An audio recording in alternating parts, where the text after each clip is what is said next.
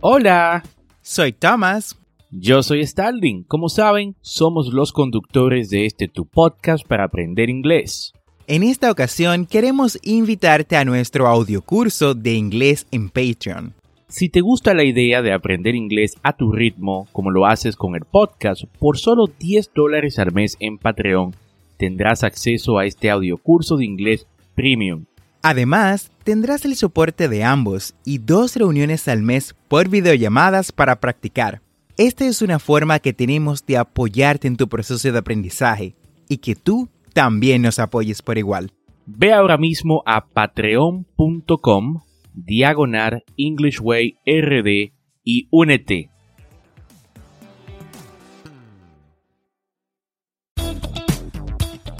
Bienvenidos a English Way RD, tu podcast para aprender inglés con Tomás Martínez y Starling Santos. Y en cada episodio te ayudarán en tu meta de hablar inglés enseñándote frases, expresiones y gramática de una forma divertida y fácil de entender. Ahora vamos a la clase de hoy. Hi Thomas, how are you doing today? I am doing well, thanks. How about you? I am well y muy feliz de poder compartir una vez más con esta audiencia de English Way RD en el episodio número 117 de este tu programa para aprender inglés. Y como sabes, esto es un podcast y la ventaja es que lo puedes escuchar cuando, dónde y cuántas veces desees. Y si te gusta lo que escuchas y quieres ser parte de la comunidad de English Way RD, únete a nuestro grupo de inglés en WhatsApp. Busca el enlace, grupo de WhatsApp en las notas y nos vemos dentro. En el día de hoy, Starling, estaremos practicando nuestro listening skills. Para eso, tendremos una conversación donde aprenderemos how to make dates and appointments, cómo hacer citas en inglés. Una vez escuchemos, analizaremos el vocabulario usado en esta conversación. Recuerda que la conversación que usaremos está en el libro Practice Makes Perfect. Pero antes de entrar en materia, escuchemos la frase del día, the quote of the day. The key is in not spending time, but in investing it. Stephen R. Covey. Muy buen quote para iniciar el episodio de hoy. La clave no está en perder tiempo, sino en invertirlo. Hoy en día tendemos a usar mucho de nuestro tiempo en distracciones, tales como las que brindan las redes sociales, en lugar de invertir ese tiempo para alcanzar nuestras metas, especialmente esa que te has propuesto hace tiempo de aprender inglés. Es por eso que te traemos este tema el día de hoy, para que te animes a aprender inglés y practiques tu oído. Además, recuerda que ya tenemos nuestro curso de inglés en Patreon para todos aquellos que desean aprender inglés en su tiempo y de manera divertida. Dicho esto, iniciemos con la conversación de hoy.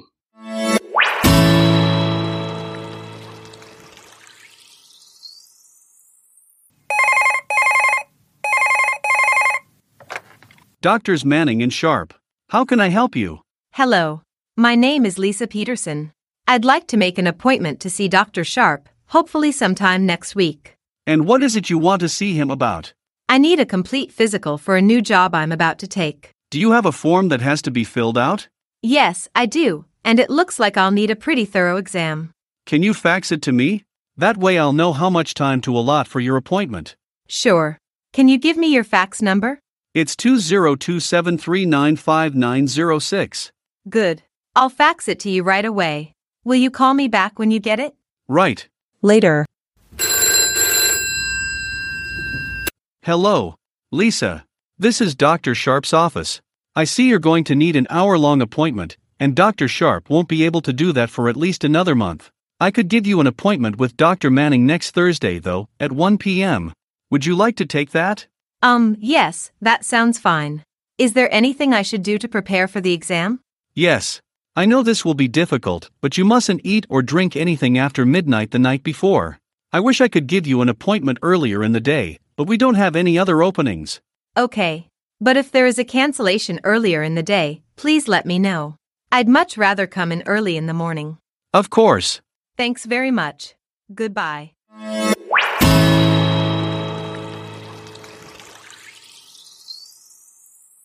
Ahí escuchamos la conversación. Recuerda que si no pudiste entender todo lo que se trató en ella, tienes la opción de escucharla las veces que necesites, gracias a la magia de lo que es el podcast. Bueno, ni la magia del podcast, digamos que la magia de pausar y rebobinar. Ahora estudiemos el vocabulario. ¿Con qué iniciamos, Starling? Nuestra primera palabra es suppose to. Suppose to. Repite después de mí. Supposed to. En el contexto de esta conversación usamos supposed to para indicar un consejo para seguir una costumbre. Esto se traduce en español como se supone. Let's check an example. We're supposed to be seated at our desks before the bell rings. We're supposed to be seated at our desks before the bell rings. Se supone que debemos estar sentados en nuestros escritorios antes de que suene la campana. You are not supposed to text during class. You are not supposed to text during class. Se supone que no debes de enviar mensajes de texto durante la clase. Continuamos con nuestra segunda palabra o nuestra segunda frase que es thorough examination. Repite después de mí. Thorough examination. Esto no es más que hacer un examen sistemático y detallado de un equipo o del cuerpo humano, realizado a intervalos específicos por una persona competente, que luego de completar el mismo, realizará un informe escrito. Eso se traduce a algo como un examen minucioso. Veamos un ejemplo. It looks like I'll need a pretty thorough exam. Parece que necesitaré un examen completo. Vamos, repite después de mí. It looks like I'll need a pretty thorough exam.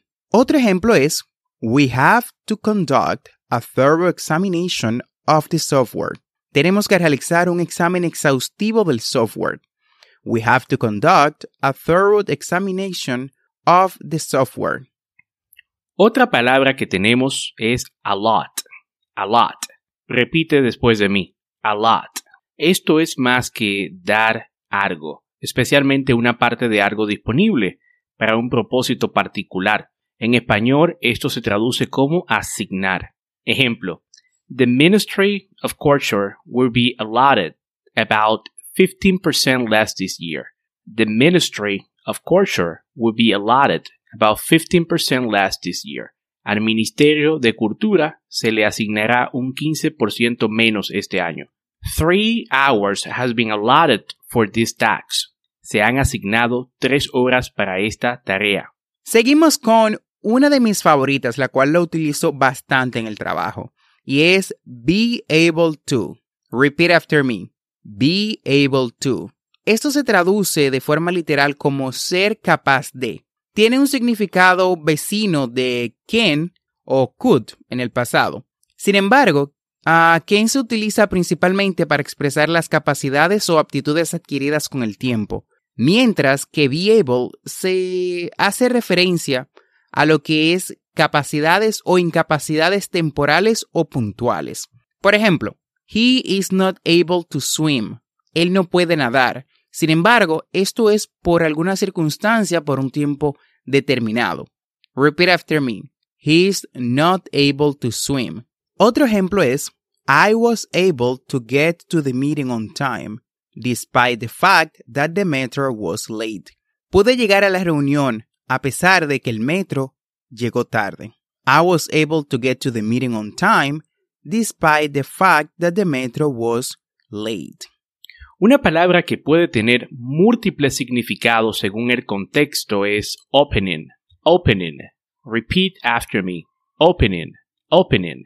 La definición clásica de esto es un agujero o espacio por el que algo o alguien puede pasar. Sin embargo, en nuestro contexto es la oportunidad de hacer algo. Ejemplo, the children crawled through an opening in the fence. Los niños se arrastraron a través de una abertura en la cerca. The failure of this project has left an opening in the market. The failure of this project has left an opening in the market. El fracaso de este proyecto ha dejado una apertura en el mercado. Por último tenemos would rather. Repite después de mí. Would rather. Esta es una forma de indicar una preferencia. A menudo se contrae con lo que es el pronombre I, you, he, she, it o cualquiera de los demás, un apóstrofe y luego de. Y sonaría algo como I'd, you'd, he'd, she'd, they'd. Por ejemplo, he's teaching geometry, but she would rather teach algebra. Ella está enseñando geometría, pero preferiría enseñar álgebra. Vamos, repeat after me. She is teaching geometry, but she would rather teach algebra. Ahora pongamos esto que aprendimos en acción con lo que es la contracción. I'm leaving now, but I'd rather stay here. Me estoy yendo ahora, pero preferiría quedarme aquí. I'm leaving now, but I'd rather stay here. Y con esta explicación hemos llegado al final del episodio del día de hoy. Espero que este tema te sea de ayuda. No olvides suscribirte a este podcast para aprender inglés en tu reproductor de podcast favorito como Spotify, Apple Podcasts, Google Podcasts o cualquier otra aplicación de podcast. Y así vas a obtener actualizaciones semanales de nuestros nuevos episodios. Recuerda visitar las notas del episodio en englishwayrd.com. English Ahí encontrarás las conversaciones que trabajamos en cada episodio, las transcripciones y los audios adicionales de nuestro podcast, para que puedas aprender inglés cada día un poco más. Recuerda que tenemos dos episodios semanales, lunes y miércoles. Y no olvides practicar. La práctica hacia el maestro. Practice is the key to success. Recuerda darnos 5 estrellas en Apple Podcast si te gusta nuestro contenido.